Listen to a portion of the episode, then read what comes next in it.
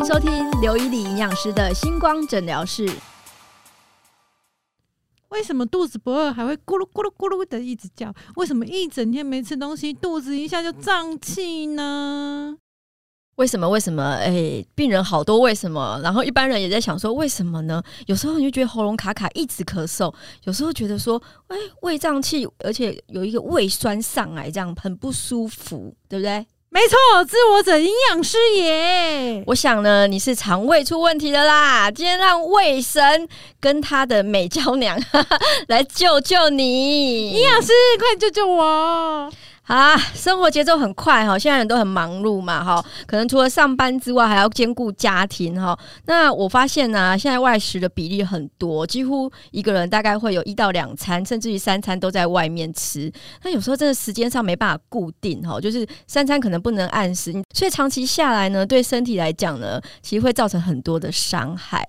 所以如果说你的真的胃不好，或者是肠胃有问题的话，基本上都是因为你的生活习惯、你的饮食习惯吃出来的。所以如何养胃，然后如何去保护你的肠胃呢？今天呢有大来宾，好，所以欢迎收听刘丽营养师的星光诊疗室。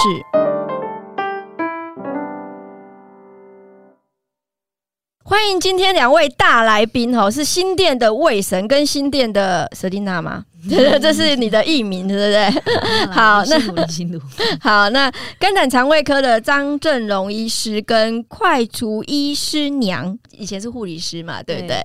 好，林心妮，嗨，Hello，嗨，你好，两位各位听众晚安。那其实台湾哈，真的看，我发现看肝胆肠胃科的病人很。多哎，嗯，对，对不对？因为就算这两年 COVID nineteen，你会发现病人其实也没有少，因为很多慢性病的药也要拿嘛，对不对？然后可能胃食道逆流病人还是会不舒服，对。然后甚至于就是说这几年你会发现那个新闻上面很多的艺人或者是名人就会说，哎，好像得到大肠癌啊，或是肠癌这发生的比例，所以每次新闻一出来，大家就会觉得很惊讶。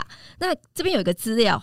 就台湾大肠癌发生的这个发生比例很高，他说居高世界第一。然后呢，平均每三十五分钟就有一个人罹患大肠癌，这有点恐怖。那胃部方面的疾病，吼，有百分之二十五 percent 的国人有胃食道逆流的问题，然后甚至于消化性溃疡的盛行率更高达总人口数的十 percent。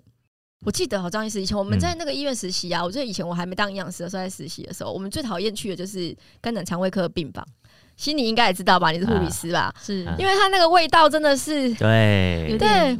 就一进去就知道，哦，这种这层楼就是肝胆肠胃科病房，就是肠胃浓厚的味道，非常浓浓的肠胃的味道。对，所以我说我真的觉得肝胆肠胃科医师很辛苦哎，然后照顾肝胆肠胃的病人的护理师也很辛苦，因为你就一直要在那个环境下面，而且肝胆肠胃其实它结合很多的器官，对不对？整个你肚子里的器官，好像除了肾脏以外，都都是都是归你管了，对不对？好，那其实我们先从就是呃，我们从。国人最常听到的疾病就是像胃食道逆流啦，然后胃的消化性溃疡。我们来先讨论胃的问题啊。那很多人就说胃不好其实是吃出来的哈，可能我们刚刚提到暴饮暴食啊、饮酒过量啊、外食的油脂比例过高，或甚至于吃刺激的这些问题，可能跟饮食有关，对不对？没有错。那现在很多人在讲到胃部的疾病啊，我们常常就会因为广告的关系，就什么灰血心嘛，好这些问题都跑出来。听说我们的胃神本来也就是一个 灰血心的病人，这样子。对，没有错。其实其实我真的是 从小到大。对啊，我其实这个算起来胃食道逆流界的。经验来说，应该有三十年以上的资历。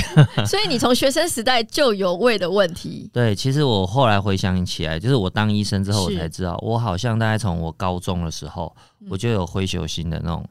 是因为压力过高，还是？我觉得可能高中时候因为读书，有时候熬夜念书嘛，然后又很喜欢小。年轻人就喜欢吃宵夜嘛，是，然后所以我常常就是早上一起床，然后去学校，嗯，然后比方说跟同学去打篮球什么，就觉得胸口热热的。当了医生以后才发现说啊，原来我高中的时候胸口灼热，原来就是应该就是胃食道逆。而且你又是肝胆肠胃科医师，你应该更明确知道自己的症状。对我后来才想说，哎，不对哦，我这应该是胃食道逆流，所以我后来就拜托我的同事是说，哎，你可不可以帮我照个胃镜？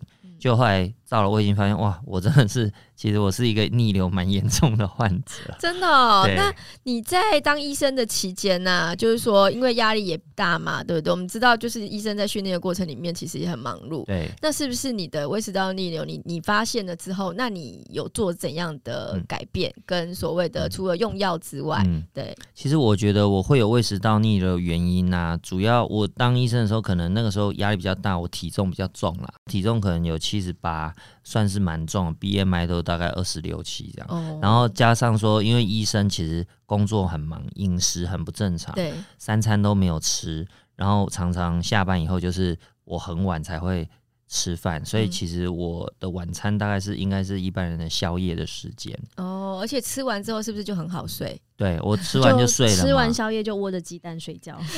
对呀、对 呀、因为因为对啊，就很累，嗯所以吃完东西以后，可能就很快就去平躺，变成说体重过重，然后常常是吃宵夜，嗯然后吃完以后就立刻平躺，嗯。可能就造就我胃食道逆流的症状也蛮严重的。哦，那后来是因为你觉得就是太严重了，然后很不舒服，对又想到自己是肠胃科医师，对，这样下去不行。所以就是说，哎、有做了什么样的改变吗？后来的话，嗯就是我们我跟我老婆讨论嘛，是，嗯然后后来就就叫他戒宵夜，这对一个医生来讲是一个很困难的一件事、剥夺了他哎一个快乐。胃食道逆流的人，有时候早上起床的时候，他会有一个味道，嗯他自己是闻不到的。嗯，他其实有刷牙、洗、嗯洗脸都有，但是他就是会有个那个胃食道逆流的味道。是胃酸造成，它是胃酸的味道口腔的味道这样子。对，可能就是他就逆流了。可能晚上的时候就其实就有这样的问题。那那时候晚上有咳嗽吗？有诶、我那个时候晚上睡到半夜的时候会醒过来，然后就会清嗯。个喉咙，然后咳个两下这样。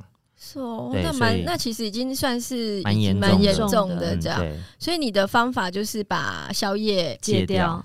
真吃宵夜真的很快乐啦，嗯。但他真的戒了宵夜之后，改善了很多。是而且我觉得有一嗯个额外的好处，就是我刚刚说我有减重嘛，其实我觉得我减重能成功跟戒宵夜这件事，其实是有蛮大的关系。嗯，很棒。对我觉得这个真的是没有没有其他方法啦，因为我刚刚还硬要想说可不可以吃什么宵夜，这样让听众可以分享。他们两个就跟我讲说，没有啊，就把它戒掉啊，就是戒掉。就是戒掉这样子。那其实反过来讲，你因为没有办法吃宵夜，其实你的晚餐可能会相对来讲就会吃的比较注意一点，对不对？就会想说，对哎、那我可以吃的比较健康、比较营养一点，至少我不会挨饿到晚上还要再吃宵夜这件事情。但是如果硬要说吃一个宵夜的话，我觉得可以吃苏打饼干。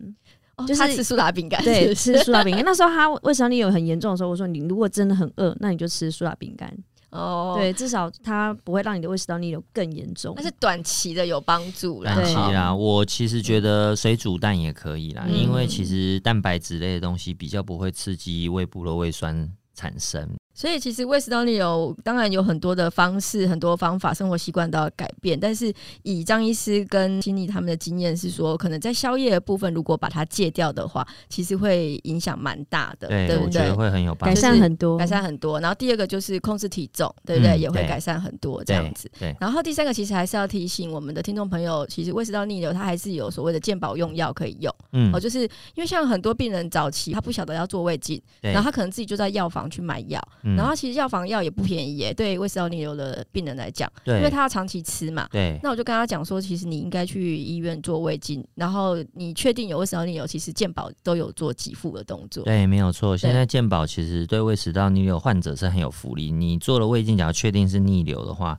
它会让你至少有四个月的这个疗程，而且你拿的药就是跟你去药房啊自行购买那些药物的效果，绝对是不会比较差，而且是非常好的药。那胃食道逆流是一般上班族，我们刚刚提到就是常常见。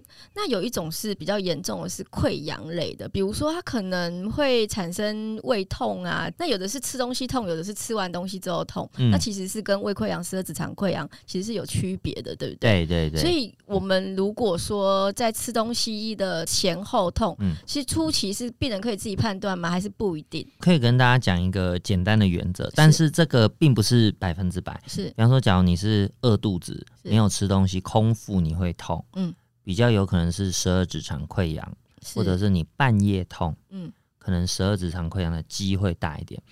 都没有东西的时候对，就是你空腹就是痛，可能就嗯十二指肠溃疡。啊，假如是说你吃完东西你的胃特别痛，是这个比较有可能是胃溃疡。但是这个的话是一算是一个经验法则啦，就是说没有一定啦。有时候我们跟病人这样讲，可能做完胃镜刚好结果会相反，还是有可能的。只不过我觉得听众朋友可以自己自身的症状去简单的判定，但是治疗上还是要专业的医师给你评估，然后做适当的检查，然后给你用。正确对症的用药才是最重要。所以其实我们刚刚提到胃的部分，我们先简单讲这些。如果大家有什么问题的话，其实都可以留言，然后我们张医师也会看到。嗯，那另外就是说，我们讲到肠的部分，因为我们刚刚提到大肠癌的发生率是世界第一。对，我们有这么夸张吗？是因为我们台湾的美食太好吃，是不是？还是我们的基因的问题？台湾人的话，目前统计真的发生率是第一名啊，因为可能是台湾人的。健康意识在早年的时候还不是很够，对，所以最胃镜和大肠镜都是很恐惧的。是，那其实你胃镜、大肠镜越不做，你发生率就越高，因为你可能自己生病了，你不不知道。对，但是其实这个发生率高居世界第一，在最近这十年啊，嗯，慢慢它有降下来。那最主要原因就是因为大肠镜的普及，现在大家都很有健康概念，就是。时间到，大家就会自己五十岁嘛，对，五十岁以上就会说，哎，建议你要做大肠镜检查，或者每两年你可以做一次叫做粪便潜血的检查。那现在越来越多的民众都有这样的概念，他检查做普及以后，大肠癌的那个发生率其实有慢慢下来。所以是有看到努力的成效。上次我想问，如果说像一般通常建议五十岁，可是我现在很多病人都是四十几岁，可能就是主管级的或者小老板，他们可能应酬很多，吃很多红肉牛排，他们就在问说，他们是不是要提早做大肠镜检查？其实我觉得可以考虑啦。哦，一般来讲的话，我们比较常见的建议就是，假如你一等亲，就是你爸爸妈妈哦有大肠息肉病史，那你本身的话就可以提早十年。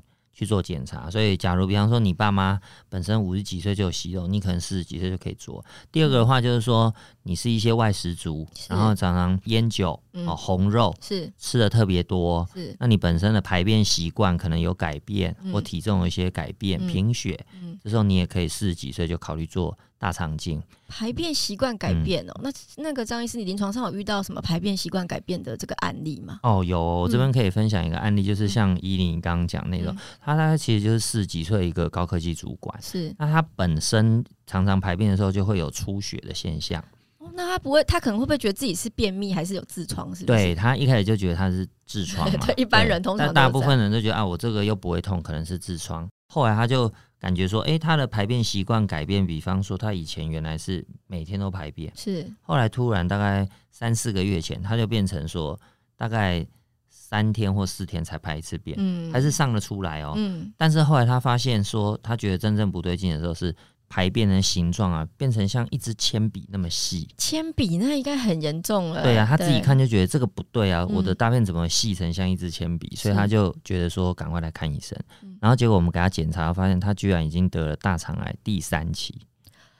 哇，那他这样子其实应该拖几个月了，对不对？拖了一段时间，一段时间出血就已经大概半年到一年了嘛。是，然后大概是三四个月前他才开始。大便习惯改变，然后形状也变得很奇怪。是是，那还好，他是因为来检查以后就赶快去医院积极治疗。后来他就手术蛮成功的，然后又做了手术后的一些化疗跟标靶治疗。那他目前治疗到现在已经五年了。他还算是蛮健康，算是已经毕业了，对对对，已经算治疗五年毕业。所以其实还是呼吁大家，因为我觉得大肠癌这个议题哈，虽然你会几乎每隔几几天你就会听到有人提到大肠癌啊，可是其实坊间还是很多人会用偏方做治疗。那大肠癌其实它的这个治愈率很高，对，就算我们在第三期，我们治愈率还有达到大概多少的比例？至少百分之五十以上。对啊，所以其实大家不要去用偏方，因为有些可能因为用偏方耽误。的这个治疗时间，所以现在大肠癌其实治疗都有很多的方法了嘛？对，现在大肠癌的治疗方法非常多样化，而且成效都很好很好，所以大家不要对了这个闻癌色变，其实要勇敢的面对它，积极去治疗。是是是，所以呢，我们今天讲到胃跟肠啊，但是你知道吗？就是你真的是要顾好自己的肠胃啊！你除了哈要自己要挑选食物之外，最好就是娶一个好老婆。是我是我，刚听你的那个称号叫做“快厨医师娘”，我刚想说“快”是很快的“快”，厨房的“厨”嘛。对，我想说，哎，怎么会有这个名名称这样子？因为我们有时候白天还是要忙白天的事情嘛，因为你自己有小朋友嘛。对，然后有时候回到家的时候，其实。距离晚餐时间就很近，对。那你要在那么短时间内又要烧一桌菜，其实很赶。那我就会很快速的准备好明的，对，然后分配就是这个炉子要做什么，然后那个什么那个那个东西要做什么，然后同时上桌这样。其实你知道吗？他们最近有出一本书嘛？对，要不要讲一讲你们的书名？呃，我们的书名是《十万个不一样》，十万个不一样。这个“十”那个食物的食物的“食”这样子，里面其实我有看哦，里面很丰富啊。它其实讲了很多很详细，除了张医师他介绍。疾病啊，还有现在人会产生什么胃啊、肝啊这些方面问题，他还有配合就是所谓的这个烹调方式，而且你的烹调方式我看是算是写的还蛮蛮仔细的，而且很简单，对不对？对，其实嗯，要顾好就是全家人的这个肠胃问题啊。对你这边今天有讲到几个食材是你特别推荐，而且是你家里面很常出现的食材哦。对，其实我在构想这些食谱的时候，我都是想说，怎么样把这些养生的食材，然后又好吃，可以让孩子们跟老公可以快乐的把这些食物，对 对，把他们吃下去。像营养价值非常高的高丽菜，还有维生素 U 嘛，LPA 它可以抗胃溃疡。那这个高丽菜的话，像清炒高丽菜，我小儿子是不吃的。嗯，那我发现他会吃那个关东煮的高丽菜卷。突然间发现他会吃那个之后，我这一道菜就在我的心中就萌萌生出来，我就在我的餐桌上出现了。他就觉得妈妈你好厉害，你怎么会把那个关东煮的那个高丽菜卷做给我们吃？然后他就吃的很快乐。那我看他吃高丽菜，我也觉得很开心。嗯，其实，在日本。很多在只要写到那个护卫的食谱里面，都会选用到高丽菜部分。对，然后另外还有一个是你们家里常出现的海带芽。对，海带芽真的除了煮汤之外，它可以跟蛋一起，就把它泡开之后，你就可以。把它跟蛋打在一起，然后一起煎成一个蛋饼这样。嗯，而且因为这海带芽，其实你看它泡起来之后，它有点黏黏滑滑稠稠，它里面的贝塔葡聚糖很高，对，水溶性膳食纤维很高。对，其实除了稳定血糖之外，它也刚帮助排便。对，所以我们刚刚讲说，我们的膳食纤维其实也需要丰富。那很多人会逼迫小朋友吃绿色的蔬菜，其实从不同颜色的蔬菜里面都可以吃到很多其他的养分。那这个海带芽，其实小朋友也蛮喜欢吃的，因为就咕噜咕噜的，然后甜香香甜甜的这样子。好，所以我们。心里其实有提供，就是他们家最常吃到的这些蔬菜。那这本书里面其实还有介绍很多啦，包括一些护胃食材，山药、秋葵啦，或者是甚至于日本的这种很强调消胀气的白萝卜啊、莲藕、胡萝卜、木瓜这些，都在里面都有写。所以如果听众朋友真的，我觉得这个是家庭常备这一本书，真的是很值得买哈，大家可以要收藏起来，放在那个厨房里面，都可以拿出来看哈。那今天很谢谢两位大来宾哦，分享了就是胃跟肠的问题，然后又把自己。自身得病如何治愈好？这张医师真的是，因为你有亲身经验呐。你除了给他用药之外，你会给他一些生活上很贴切的建议。对，因为我听得懂他在说什么。那今天呢，其实分享到这边哈，真的如果有什么疾病的话，我们记得还是要去做检查，不要随便自己买药吃。那有些检查真的是必要的，就必须得安排哈。现在很多的胃镜、肠镜其实都可以用这个无痛麻醉去做这个检查，其实一觉醒来半个小时内就结束了嘛，对啊，你就可以知道自己到底有没有问题，那要不要做治疗哈。所以今天谢谢张振荣医师跟快厨医师娘林心妮，那我们刘林营养师的星光诊疗室下次。见，拜拜，拜拜，拜。